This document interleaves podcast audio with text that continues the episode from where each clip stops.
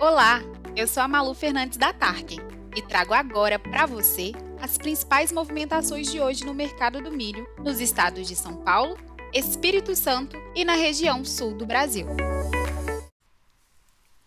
Hoje, dia 7 de fevereiro, podemos ver os preços seguindo a tendência do final da última semana. Em toda a região sul e na grande maioria da região sudeste, os valores da saca do grão apresentam queda.